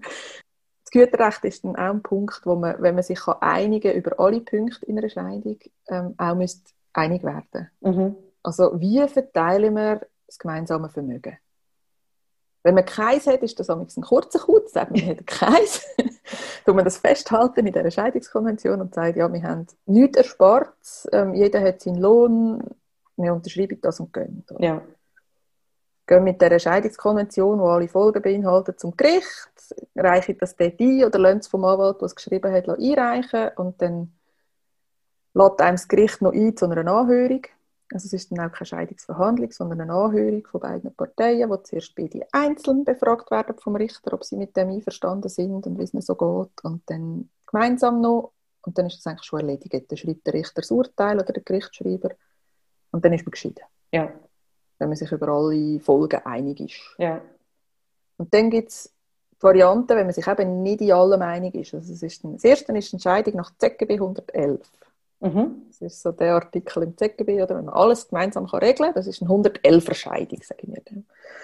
Und wenn man sich zum Beispiel nur darüber einig ist, dass man nicht mehr geheiratet sein also dass man sich scheiden will, aber die Folgen, hm, da werden wir uns nicht grün. Oder? Dann kann man eine 112er Scheidung machen. Reicht man mal dem Gericht ein, wir sind uns einig, dass wir uns scheiden wollen, aber bitte Gericht die Scheidungsfolgen regeln. Ja. Also dann tut man eben Kinderunterhalt, Ehegattenunterhalt, ähm, Güterrecht, plus Pensionskasse, plus allenfalls eben Kinderbetreuung, tut man quasi dann beim Gericht beantragen, also stellt man sogenannte Rechtsbegehren, was man zu diesen einzelnen Punkten gerne hat. Und diese Seite sagt dann, was sie gerne hat. Mhm. Und je nachdem, wie weit das, das auseinander ist, ähm, geht das Verfahren dann ein bisschen länger oder ein bisschen weniger lang. Und dann ist dann das so, dass das, also, man das mit den einzelnen Anwälten bespricht oder man hockt vor Gericht und tut das aushandeln? Es gibt beides. Also wenn man quasi das einmal eingibt, die Scheidungsklage, oder also vielleicht hat man sich geeinigt über, über den Scheidungspunkt, dann kann man sich auch quasi unmittelbar nach der Trennung scheiden lassen, wenn man sich über den Scheidungspunkt einig ist. Ähm, Wenn man sich über den Scheidungspunkt auch nicht einig ist, braucht es heute immer noch die zweijährige Trennungsfrist. Mhm. Das wissen auch viele Leute nicht. ähm, wenn man sich nicht einig ist, das heißt, ich trenne mich von meinem Partner oder meiner Partnerin und die ist, oder der ist überhaupt nicht einverstanden. Also der findet, sollen wir sicher nicht scheiden und so weiter. Dann muss man zwei Jahre trennt sein. Und zwar mhm. faktisch trennt. Das heißt, man braucht einen anderen Wohnsitz. Man muss das irgendwie können belegen, oder? Weil man, darf, man kann die Scheidung schon eingeben während diesen zwei Jahren, aber wenn diese Seite sagt, ja, wir sind noch nicht zwei Jahre getrennt und man kann es dann nicht belegen, ja. dann kann man das Verfahren nicht weiterführen. Also dann muss man warten, bis die zwei Jahre durch sind. Mhm. Bringt auch nichts, das einzugeben. Also die Anwälte mache ich das im Normalfall auch nicht. Ja. Sondern wir warten genau bis zu dem Tag, wo es ist und dort dann schauen, dass man den Gerichtsstand festlegen kann, den man gerne hat. Okay, ja. Also der Erste, der eingibt, der bestimmt den Gerichtsstand. Okay. Also gerade ja. wenn man in zwei verschiedenen Kantonen wohnt, kann das zum Teil sogar zu einem wirklich Ding führen, dass man morgen um 8 Uhr auf der Gerichtskanzlei steht mit der Scheidungsklage und sagt, machen wir da eine Zeit drauf. Ja, dass man kann sagen, draufschreibt 8.00. Ja. ja. Genau, genau. Ähm, also wenn man sich einig ist über den Scheidungspunkt, kann man mal den eingeben und lässt das Gericht die Scheidungsfolgen regeln. Ähm, wenn man auch das nicht ist, nach zwei Jahren kann man die Scheidungsklage erheben, nach 114 ZGB. Ähm, und dort tut man dann halt einfach sagen, die, Scheidung, äh, die, die Ehe sei zu scheiden, oder? Das ist mal der erste Punkt. Den hat man, wenn man 112er macht, nicht. Aber alle anderen Punkte sind gleich. Mhm. Also man muss über die Scheidungsfolgen die entsprechenden Anträge stellen. Mhm. Also quasi die Kind soll bei mir leben und er muss mir ganz viel Unterhalt zahlen und vom Güterrecht kommt er gar nichts über. Ja. und das BVG ist, also die Pensionskasse ist eigentlich klar, dort ist einfach ähm, sie gesetzlich zu teilen. Ja. früher war es noch so, gewesen, dass man BVG ist weitergelaufen während dem Scheidungsverfahren. Mhm. Und dann hat es so Spezialisten gegeben, die das Scheidungsverfahren möglichst vier Jahre rausgezögert haben, damit sich das BVG fühlt. Ah, ja. Und das ist heute auch nicht mehr so, das hat geändert, glaube ich, am 17 mit der Revision. Jetzt ist es einfach, an dem Tag, wo man das Scheidungsbegehren eingibt, hört das. Ja, wird aber dann gerechnet, wie viel ist, genau. ist in dieser Pensionskasse drin. Ja. Genau, und das führt dazu, dass das Verfahren jetzt vielleicht ein bisschen weniger lang geht. Ja. Also einfach hast du die Verzögerungstaktik nicht mehr, die ja auch ein bisschen doof ist. Ja ja, das Verfahren kostet unglaublich Geld, oder, wenn man so streitet. Und äh, ja, ob denn das wirklich die Pensionskassenvermögen mag auf, aufwerten Ja, das ist. Und äh, für, für das gemeinsame Einvernehmen gut ist, ist dann auch die andere Frage. Nein. Hm. Also, es gibt selten Scheidungen, wo nach einer strittigen Scheidung oder nach einem strittigen Verfahren ähm, alles super toll ist. Ja sage meistens, lohnt sich der Versuch, sich über die Scheidungsfolgen, Scheidungsfolgen einig zu werden. Ja. Also, und wenn es nur schon ein Teil ist, oder wenn man nur sagt, wir können uns über alles einigen, was mit dem Kind zu tun hat, und einfach das Güterrecht noch, wo, wo strittig ist, weil man vielleicht nicht weiß, wie viel ist jetzt die Wohnung wert und wie viel muss jetzt der, der die Wohnung übernimmt, dem anderen zahlen, das möchten wir gerne gerichtlich klären und alles andere können wir regeln, dann mache ich das und gebe die Teilvereinbarung, sagt man dem, mhm. gebe die ein. Mhm. Oder dann hat man wie mal vier von fünf Punkten geregelt und hat noch einen, wo man muss streiten drum. Mhm. Und das hilft manchmal. Also das Gericht sieht auch, oder wenn man jetzt von beiden Seiten die Begehren stell, stellt in diesen strittigen Verfahren und das Gericht sieht quasi, ja, die sind nicht so weit voneinander weg. Dann ladet es je nachdem zu einer sogenannten Instruktionsverhandlung ein oder auch zu einer Einigungsverhandlung. Und dann probiert das Gericht, Parteien nochmal irgendwie an den Tisch zu holen. Ja. Also dass sie sagen, schaut, wir haben jetzt die Situation von euch angeschaut. Wir sehen es ein bisschen so, etwa in diesem Rahmen, wir würden euch empfehlen. Mhm. Und das funktioniert eigentlich sage ich, in drei von vier Fällen. Dass Parteien halt am Richter eher glauben als ihren Namen. Ja, dass das eine Instanz ist, wo du sagst, okay, gut. So ja, ich meine, der, ist, der fällt nachher der Entscheid. Ja. Logisch kann man noch darüber streiten und gibt es dann ein Kollegialgericht und so weiter. Aber ja. dann verdient meistens nur der Anwalt. Ja. ja. Also für Parteien lohnt sich der Streit wirklich nur in den seltenen Fällen. Ja. Ganz kurz eine Durchsage in eigener Sache. Wie ihr vielleicht wisst, sind wir ein Not-for-Profit-Unternehmen. Das heisst, wir wollen zwar selbsttragend sein, aber bei uns steht der Profit nicht im Vordergrund. Uns geht es um die Sache. Wir wollen uns einsetzen für eine selbstbestimmte Elternschaft und für Gleichberechtigung von Mann und Frau. Wir finanzieren uns momentan mit unserem Concept Store und oder ausgewählte Kooperationen. Aber das ist immer ein bisschen knapp. Wenn ihr uns also wollt unterstützen würde uns das wahnsinnig freuen. Ihr könnt das machen unter www.anyworkingmom.com slash danke. Wir sagen ganz fest Danke. Merci. Über was streiten denn die Leute am ehesten bei einer, bei einer Scheidung oder bei einer Trennung? Um alles. also wenn sie streiten, dann streiten sie um alles. Gut, ja, das, aber was sind so die Punkte, wo du generell wie das Gefühl hast, das ist, führt halt öfter zu, zu Diskussionen? Weißt du, wenn man im Voraus sich überlegt, also, ähm, ja. ich möchte mich vielleicht trennen, dass man sich schon Gedanken macht zu. Also was ganz häufig streitig ist, sind halt Kinder. Mhm. Oder wenn man das Gefühl hat, wir können die Obhut nicht teilen und der Vater findet, ja, aber alle zwei Wochen suchen, dann ist mir zu wenig. Das, ist, das sind zwei gegensätzliche Positionen. Mhm. Ähm, Unterhaltshöhe ist ganz viel halt sehr weit auseinander. Also von der, der muss oder von der, von der Beides. Ja. Beides. Also der Kinderunterhalt ist noch eher akzeptiert weil es ist halt für Kind als mhm. Ehegattenunterhalt. Der Ehegattenunterhalt ist heute aber auch eher selten. Mhm. Also das Gericht geht, oder alle Gerichte, ist heute so ein bisschen Tendenz zu einem sogenannten Clean Break. Also die Eigenversorgungskapazitäten von beiden Ehegatten werden sehr hoch gewichtet, das sind wichtig. Mhm. Man schaut eigentlich das Ziel wäre, dass beide Ehegatten am Schluss ähm, für sich selber können sorgen können. Und das wäre der sogenannte Clean Break, oder? Also man läuft raus und jeder schaut für sich. Mhm. Und darum, wenn beide geschafft haben, ist das kein Problem. Aber wenn eben eines von beiden Kind betreut, überwiegend, dann ist es schwierig, weil dann ist es kein Clean Break, dann muss man schauen, wie, wie viel fehlt an dem, der Kind betreut, dass er seinen Bedarf kann decken kann. Mhm. Und der Fehlbetrag, das ist nachher der sogenannte Betreuungsunterhalt. Und das ist aber auch Kinderunterhalt. Das ist eigentlich noch, noch nett heutzutage. Also es wird auch als das angerechnet? Ja. Genau, es ist ein Bestandteil vom Kinderunterhalt, ja. dass man sagt, wie viel braucht der betreuende Elternteil, um die Betreuungszeit zu gewähren. Mhm. Und das, was das Kind effektiv braucht für Essen, für Kinderbetreuung, für Krankenkasse und so weiter, das ist dann der Barunterhalt. Also die Zahlen, die es braucht halt so im Alltag. Die werden aber sehr schematisch berechnet und dort ist nicht jeder Franken drin. Also das wird so ein bisschen grob zusammengerechnet. Okay. Weil sonst kannst du es gar nicht mehr rechnen. Ja. Also das kannst du nicht lebensreal rechnen, sondern es sind so Schemen.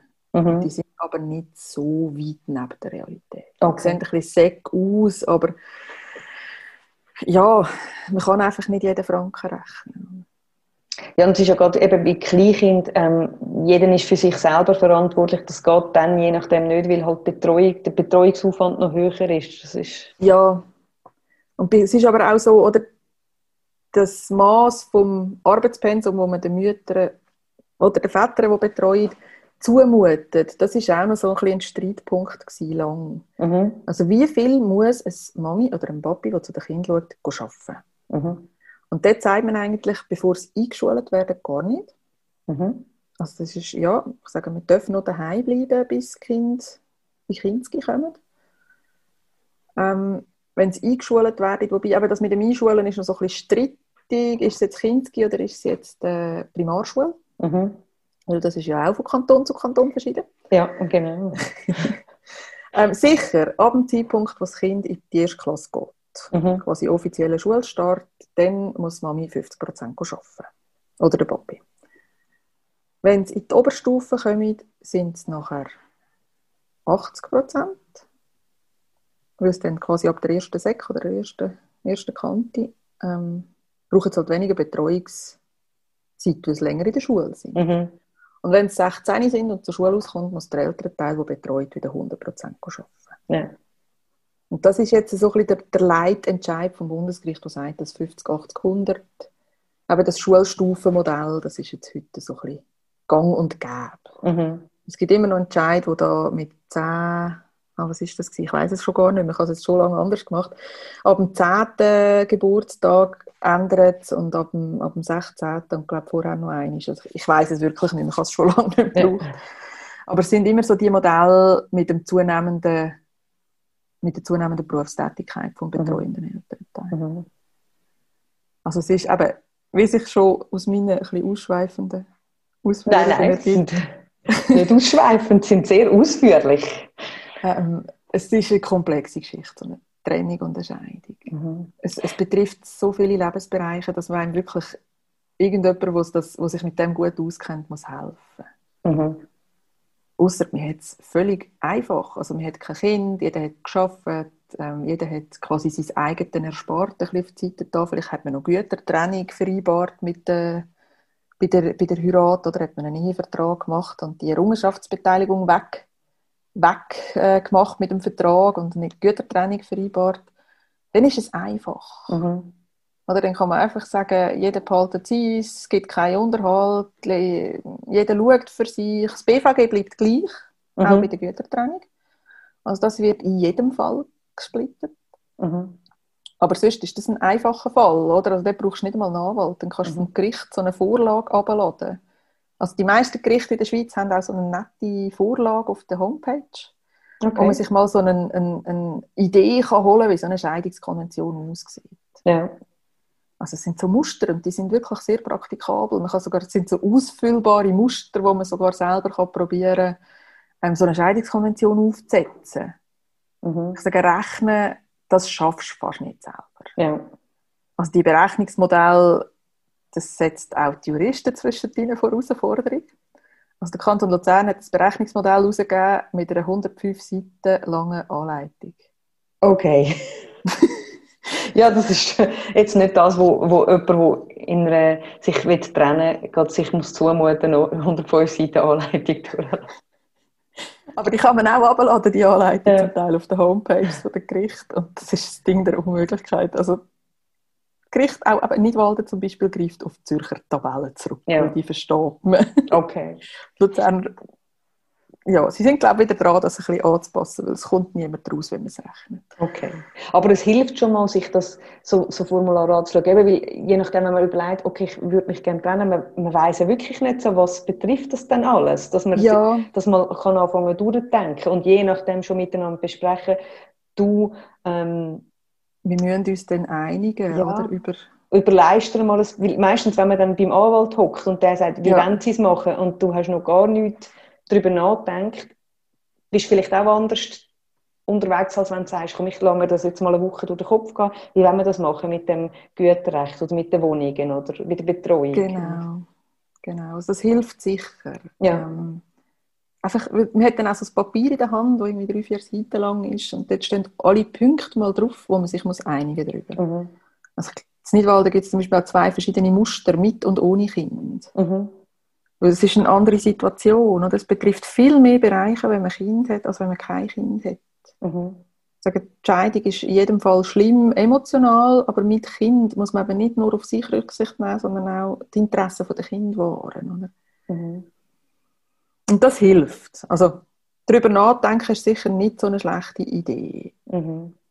Es gibt einfach den Ausnahmefall, wo man nicht darüber nachdenken sollte, wenn die Gewalt im Spiel ist. Und ich ja. hatte auch schon Fälle, gehabt, wo die Frauen zu mir gekommen sind, mit massiv gewalttätigen Situationen daheim.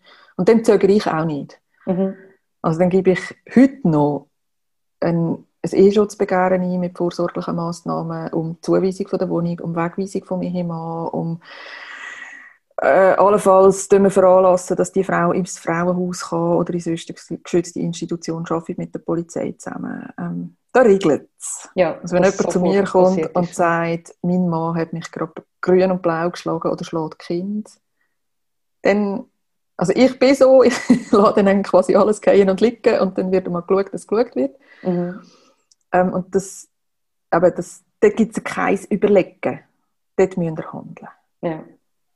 Und das ist äh, eben auch mir ein Anliegen. Ich tue die Frauen auch, wenn die mir anrufen, oder nur schon bis sie mir anrufen, bis du Mut hast, an einen Anwalt anzuleiten, was ich aber wirklich allen ans Herz lege, mir Anwalt beißen. Nicht.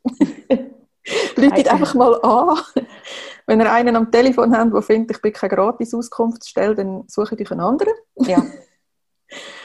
ich sage mal, einfach hören und schauen, was könnte man machen. Auch wenn man kein Geld hat zum Beispiel, gibt es noch die Möglichkeit von der unentgeltlichen Rechtspflege, dass der Anwalt und das Gerichtsverfahren vom Kanton zahlt wird. Okay. Das ist sicher auch ein wichtiger Hinweis. Also das, das bedeutet, wenn man, wenn man sich scheiden will, aber sagt, ich kann, wir haben das Geld nicht dafür, kann man das wie einen Antrag stellen, dass... Ähm genau, dass der Kanton die Kosten einmal übernimmt. Mhm. Also das ist die sogenannte unentgeltliche Rechtspflege, mhm. die sicherstellt, dass jeder Zugang hat zu einem Gericht ja. und auch zu einer anwaltlichen Beratung. Oder? Ja. Ähm, das heisst, also es gibt so Grenzwerte. Oder? Ich sage es, also die unentgeltliche Rechtspflege setzt quasi voraus, dass man weniger als 20'000 Franken auf dem Konto hat. Mhm. Also das Sparbüchlein muss ziemlich, ziemlich leer sein. Oder? Und die Löhne halt auch nicht gerade Grossverdiener. Mhm. Ich sage, der Durchschnittslohn von 4'000, 5'000 Franken, oder das ist jetzt eher tief angesetzt, aber ich weiss, dass Haufen, Haufen Leute in diesem Sektor verdienen, oder? Ja, ja, und dann ist ein, Anwalts-, ein Anwaltsberatungsgespräch mit 200 bis 300 Franken in der Stunde ist teuer. Ja. Und es gibt aber Möglichkeiten, dass wirklich die Kosten vom Kanton gezahlt werden im Verfahren. Also Gratisberatung ohne Verfahren vor Gericht gibt es einfach wirklich nur so über, über die unentgeltliche Rechtsberatung von den Anwaltsverbänden oder von irgendwelchen Institutionen. Mieterverband hat auch so Beratungsangebote. Ja. Ähm, aber für das Gerichtsverfahren und die Begleitung vom Anwalt in diesen Verfahren, da gibt es ein Kessel beim Kanton. Ja. Und zwar bei jedem Kanton in dem Fall. Ja, das mal nicht Das, das ist nicht föderalistisch. Sehr gut. Nein, die Möglichkeiten gibt es. Und wir Anwälte sind eigentlich verpflichtet, auch solche Mandate zu führen. Ich weiß aber, dass es viele Anwaltskollegen gibt, die das nicht machen. Ja. Man verdient ein bisschen weniger.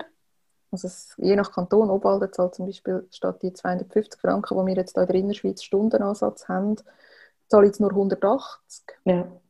Ich sage nur, ich meine, es ist immer noch viel. Mhm. Aber für einen Anwalt, oder, der sagt, ja, wenn ich es privat mache, verdiene ich 250 in der Stunde und zwischen 70 weniger. Ähm, ja, man kann sich nicht daran hindern, einfach quasi am Klienten zu sagen, ja, sie, nein, das mache ich nicht. Ja. Ich habe gerade keine Zeit. Ja. Ja. Aber ich es gibt sicher immer wieder solche, die das... Ja, wo es quasi zu wenig ist. Ja. wir haben ein bisschen einen zweifelhaften Ruf. die Anwälte haben so ein bisschen den geldgierigen Ruf. Es sind nicht alle gleich. Ja, ähm, ja das ist wichtig die unentgeltlichen Mandate, ich sage immer als Anwalt, als selbstständiger Unternehmer, ähm, das Geld kommt über. Ja. Weil der Kanton zahlt die. Ja. Und ich mache es gerne auch eben gerade für die Leute, die eine grosse Hemmschwelle haben, um sich bei mir zu melden oder auch einfach den Kontakt zum Anwalt zu suchen. Ja. Es ist noch so ein bisschen, oder? Wir läuten jetzt am Anwalt an und fragt, ich will mich trennen, was muss ich jetzt machen, oder? Ja. Dann ist dann so richtig real. Das ist, ja, ja. man hat es zuerst mal laut gesagt. Ja. Ja. Aber der Mut, der lohnt sich. Du hast vorher hast mal noch gesagt, eben von wegen irgendetwas, ja, es ist anstrengend. Also, auch wenn er sich jetzt so einigermaßen einig ist und so, eine Scheidung und eine Trennung sind anstrengend. Ich glaube, das kann man wie nicht wegnehmen. Nein, das ist so. Also, Phase, bis man alles auseinandergenommen hat und sich wirklich räumlich trennt. Ich meine, man muss zügeln. Zügeln ist per se schon anstrengend. ja. Und wenn man dann noch muss, bei jedem Ding überlegen, lasse ich es jetzt da, dann nehme ich es mit. Ähm, das ist emotional, ich, ich finde das brutal. Und mhm. der Mut, um diesen Schritt zu machen, ist riesengroß. Oder ich, ich weiß, ich, ich, ich habe ein geschiedenes Mami gehabt, ich weiß, wie viel Mut das, das braucht, bis man den Schritt macht. Mhm. Und meistens ist der Leidensdruck der ist riesig. Auch wenn es vielleicht nicht, es muss nicht eine gewaltsame Beziehung sein, es muss auch nicht immer gestritten werden. Vielleicht ist man einfach todunglücklich mhm. und, und hat das Gefühl, ich, ich halte das nicht aus, das ist nicht mein Leben. Mhm. Und gleich den Schritt zu machen, der lohnt sich von mir aus gesehen. Auch wenn es vielleicht nachher finanziell schwierig ist, es ist, es ist eng, es ist mühsam, es muss mit dem Kind schauen. Aber meistens hat man nachher, irgendwie ist man gewiss, so ein bisschen erleichtert. Auch nur schon bei den ersten Schritten. Man hat es mal, mal angefangen, man hat es mal laut gesagt. Mhm. Ich würde davon, ich würde, ich würde jedem raten, wenn er unglücklich sind, mache ich den Schritt. Ich sage, ich habe so einen schönen Spruch und ich, darf ihn fast nicht mehr sagen, der ist so, so abgegriffen, aber ich sage immer lieber ein Ende mit Schrecken als ein Schrecken ohne Ende. Ja. Egal, ob es nur mein persönlicher innere Schrecken ist oder ob es ein Schrecken ist, wo irgendwie mit Füßen und mit Fußtritt läuft. Mhm. es ist ein Schrecken und wenn man unglücklich ist, muss man die Situation ändern. Mhm. Irgendwie geht es immer. Und man muss, also man muss sich wie bewusst sein, es wird einmal ein Jahr richtig mühsam, mhm. aber irgendwann wird es dann wirklich, wirklich besser. Ich würde sagen, in fast allen Fällen. Ja. ich, kann es nicht garantieren, oder? Man kann auch nachher noch unglücklich sein. Ja, klar. Ja. Aber in den Fällen, die ich begleitet habe, sowohl privat oder so, ich sage, ich bin in einem Alter, wo jetzt so langsam die Trainingen rundherum kommen, ja. ähm, als auch beruflich, irgendwann sind die Leute einfach nur noch erleichtert, mhm. dass es jetzt ein anderes Leben ist. Also es ist mega herzig, ich staune immer wieder. Ich habe Scheidungsverfahren, jetzt gerade eins abgeschlossen gehabt, kürzlich, wo vier Jahre gegangen ist, auch das Gericht manchmal langsam arbeitet.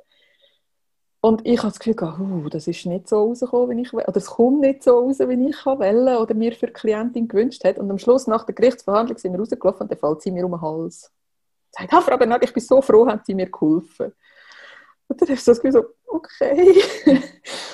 also es ist eigentlich mega schön, sie ist so froh, ist durch und hat sie den Schritt gewagt, obwohl widrige Umstände und schwierig und wirklich streng gewesen, die drei, vier Jahre. Auch das Verfahren, oder? Das war mhm. so strittig. Gewesen. Man hat erbittert um Geld gestritten. Ja. Und gleich ist sie am Schluss rausgelaufen, die Scheidung war unterschrieben, gewesen. man hat sich dann um ganz um 5 vor 12 Uhr noch geeinigt. Ähm, und sie hat einfach gesagt, ich bin so froh, habe ich das gemacht und bin ich jetzt da, wo ich bin. Ja. Auch wenn ich vielleicht ein bisschen weniger reich bin als vorher und ein bisschen weniger Geld im Monat zur Verfügung habe. Aber ich, ich bin los, hat sie gesagt. Ja, ja eben, das, das kann ja manchmal dann auch sein. Und das ist, eben, wir, haben, wir haben mega viel jetzt ähm, auch Sachen gesagt, ja, das ist schwierig und auf das muss man achten. Und, aber trotz allem ist es, ich glaube, die, die wo, wo, wo den Podcast hören und denken, aber vielleicht wäre es eben gleich der Weg, dann würde sich das lohnen, um das mal ja, ja. in Angriff ja. nehmen. Ja, also ich habe wirklich, sowohl in den privaten Fällen, wo ich zum Teil sehr neu, aber ich bin Stiefmami, das sagt schon relativ viel über meine Erfahrung mit, mit Trennungen in der Nähe. Ähm, und ich bin ein Scheidungskind. Ja. Also ich habe diese zwei Scheidungen ganz neu miterlebt. Ich habe auch Freundinnen inzwischen, die sich, die sich getrennt haben, obwohl die Umstände, also eben, ich habe eine gute Freundin, da sind die Umstände super gewesen, oder drei Kinder, alles toll, Häusli und so weiter. Und irgendwann hat sie mir einfach angeschaut und gesagt, das ist nicht mein Leben. Mhm. Ich, ich drehe durch. Mhm. Und dann musst du einfach sagen, dann gang. Und ja. jetzt ist es anderthalb Jahre später und sie ist total happy, auch über die Wochenende, die sie zwischendurch für sich hat. Und ich habe eigentlich nur Leute erlebt, die nachher happy waren. Mhm. Oder die gesagt haben, hey, es ist so gut, haben wir das gemacht. Auch Ehegatten, die nachher, nach der Trennung, wieder haben können normal miteinander reden, wieder irgendwie Kollegen sein, wie es vielleicht mit 17 Mal sind, ja. oder?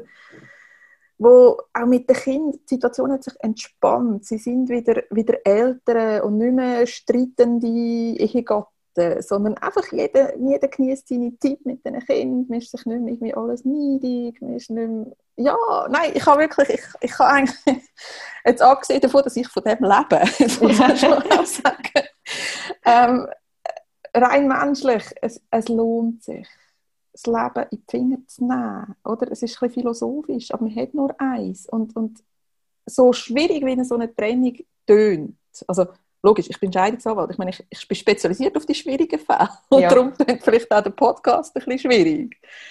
Ähm, aber das Leben geht weiter und, und es geht auch nach einer Scheidung weiter. Und vielleicht eben, finanziell muss ich sagen, ist es manchmal eine Herausforderung und vielleicht auch mit dem Kind. Aber wenn man sich irgendwo ein bisschen treu bleibt und auch probiert, vernünftig zu denken, dann ist es nachher ganz sicher viel besser als in einer unglücklichen Beziehung. Mhm. Dass man zuallererst vielleicht mal denkt, wie können wir es machen, dass es für die Kinder möglichst rund ist. Weil wenn man es so überlegt, dann ist eigentlich wie klar, wenn sie die an erster Stelle kommen und man schaut, dass man es so macht, dass es für die stimmt, dann geht es eher schneller als, als länger.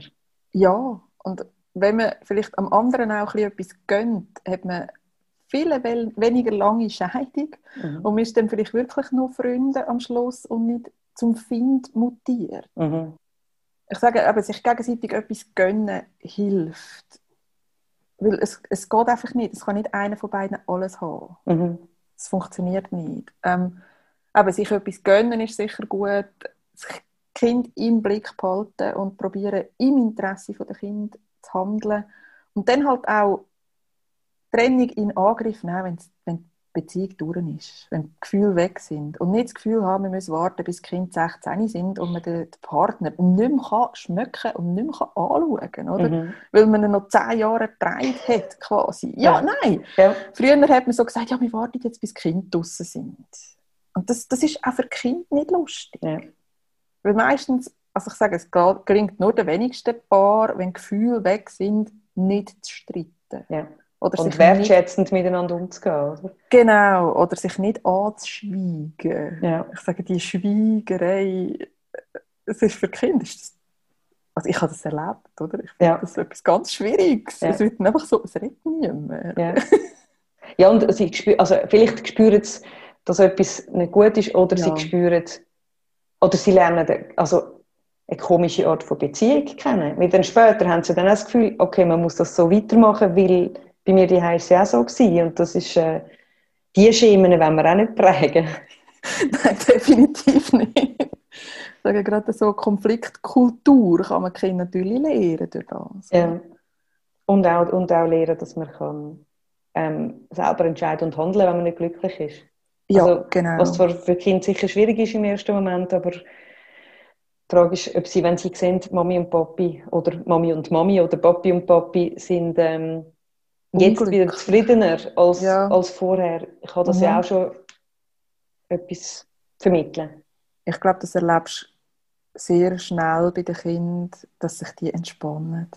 Mhm. Also ich habe das eben gesehen bei meinen zwei Stiefsöhnen.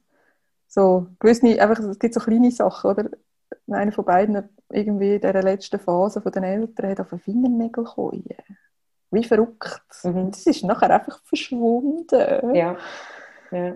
Oder sie können manchmal auch nicht mehr richtig schlafen, Kind, weil sie die unterschwelligen Geschichten einfach aufnehmen. Ja.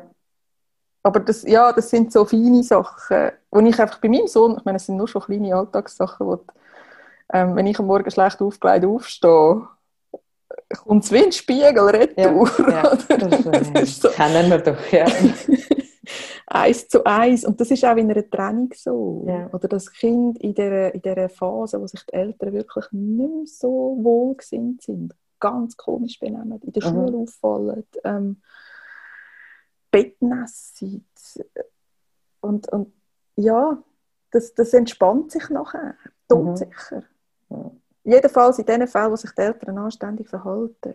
Oder es mhm. nützt nichts auszuziehen und nachher das Kind damit zu bombardieren, dass der andere Elternteil der letzte Mensch ist, der auf dieser Welt rumläuft. Mhm. Es nützt nichts, dann entspannt sich das Kind nicht. Mhm. Ja, ich glaube, das ist mega wichtig, dass man das, also so Sachen auf keinen Fall austragen. Ich weiß, ähm, wir alle sagen das jetzt und gleich, es passiert immer wieder, oder? Das ist... Es ist menschlich. Ja. Oder? Es braucht wirklich einen Effort von diesen älteren Teilen aufs Maul zu hocken.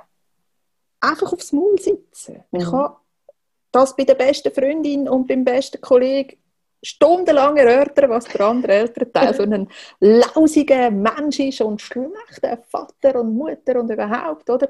In Gegenwart der Kind. Auch wenn sie am Spielen sind am Telefon. Ja.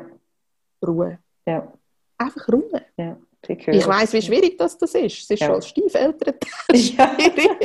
Ja. Natürlich, eben, ich würde sagen, es ist immer schwierig, irgendwie nicht, ja, nicht ab und zu ein blödes Wort fallen lassen, oder? Aber, äh, ja. ja, wir sind halt auch so, ich weiß auch nicht, das ist so ein bisschen in der Schweiz sowieso, wir sind so ein bisschen das Lästervolk, oder? Wir tun gerne so ein bisschen über den Garten schauen und, und schauen, was der andere macht und noch ein bisschen kommentieren und wir sehen nur Kommentarfunktionen von den Zeitungen, oder? Das ist, äh, äh, ja. Also ich sehe es nicht, weil ich das nicht kann. Nein, aber wir tun, wir tun gerne unseren Senf zu allem geben. Ja. Ja. Der Senf über einen Ex-Partner, wenn er nicht positiv ist, den kann man einfach behalten. Ja. Ja, wie viel für das Kind ist das heiß geliebte ältere Teil, oder? Das ist Egal, ob er jetzt vielleicht nicht so viel um ist oder ob er vielleicht nicht so viel sich an der Kindererziehung beteiligt hat und nicht kann kochen und auch nicht kann Windeln wechseln kann, aber mhm. es bleibt der Vater. Ja. Hm, irgend über etwas anderes reden. Ja. Das Kind erzählen, das ist halt wichtig. Ja. Lasst das Kind auch erzählen. Nehmt teil an dem Leben, das sie auf dieser Seite haben. Mhm lassen sie erzählen ohne Werten. Also das ist auch so etwas. Ich muss es nicht bewerten. Mhm. Also wenn es kommt und sagt, hey, so cool gewesen, ich habe heute am Nachmittag vier Stunden dürfen gamen. Dann kann der Satz sein, ah, okay. Oder der Satz kann sein, ah, nein, das geht doch nicht. Ja. ja. Was hat das Kind davon, wenn ich finde, das geht nicht? Ja, vor allem kommt es dann einfach nicht mehr erzählen. Also es hat, Ja. ja. Und dann hat man dann plötzlich das Gefühl, ah, mein Kind darf mir nichts erzählen. Ja. Das habe ich dann, oder? Das kommen jetzt dann zu mir Ja. Ja. und sagen, ja, mein Kind darf mir im Fall nichts erzählen von dieser Seite. ja. Und das ist dann auch eher ungesund. Ja. Ja, weil es ist, ein, es ist Teil vom Leben von meinem Kind. Ja. Und ich will doch, dass das mit mir teilen Ja. Es ist wichtig. Ich wollte ja auch wissen, was sie in der Schule macht. Ja. Ja, ich glaube, dort ist es wirklich, braucht es einfach viel Selbstkontrolle oder sich immer mal wieder an der Nase nehmen. Kannst ja, kannst ja nachher schnell in ein anderes Zimmer gehen und sagen, vier Stunden Gamen, spinnt dem eigentlich? Aber ja, Ich kann der besten Freundin ein böses WhatsApp schicken. ja genau. Ja. Aber sonst, ja, eben, hole ich euch den Rat von den, von den Fachleuten. Ja. Das vereinfacht es und es verhindert unter Umständen auch einen, einen Grundsatzstreit. Ja. Oder dass man sich schon verzettelt in Streitigkeiten, ohne eben so die, die, die, die wichtigen ähm, das, Grundwissen haben. Dann streitet man über Sachen, wo du vielleicht würdest sagen, ja Moment, aber das ist ganz klar geregelt. Da müssen wir Ja. nicht diskutieren. Oder, oder äh, eine Fachperson kann ja nur schon sagen, aha, ihr, euch passt das mit denen äh, alle zwei Wochen, das Wochenende nicht. Ja klar, finden wir eine andere Lösung. Eben, du hast so viele Fälle erlebt, dass du vielleicht ganz genau kannst sagen, schau, das und das wäre wichtig ich- und achtet doch auf das. Genau, und ich kann auch konkrete Vorschläge bringen. Oder? Ja, Ich kann sagen, ich habe auch Bücher da zum Beispiel, ähm, wo verschiedene Modelle drin sind. Mhm. Oder? Ich habe auch Bücher da sogar für, für Kinder, oder? so kindgerechte Literatur für Schulkinder, wo irgendwie ja, mit dem Thema auch umgegangen wird, wo will ich leben. Und Mhm. die Gerichte haben zum Beispiel auch eine Broschüre für Kinder zu diesen Wohnsituationen. Oder?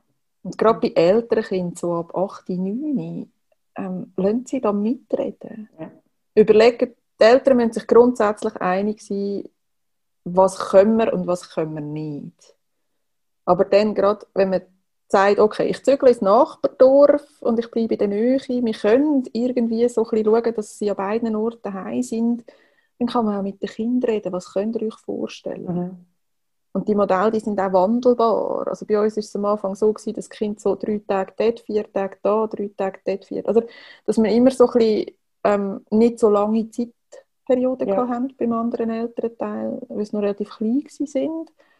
Und dann irgendwann, so vom Wechsel, sechste Klasse, Oberstufe, so plus minus, haben sie dann irgendwann gefunden, hey, also eigentlich wäre es jetzt noch cool, alle Wochen wechseln, weil einfach es ist ein bisschen anstrengend. Um, um sich merken, wann bin ich jetzt gerade wo und ja.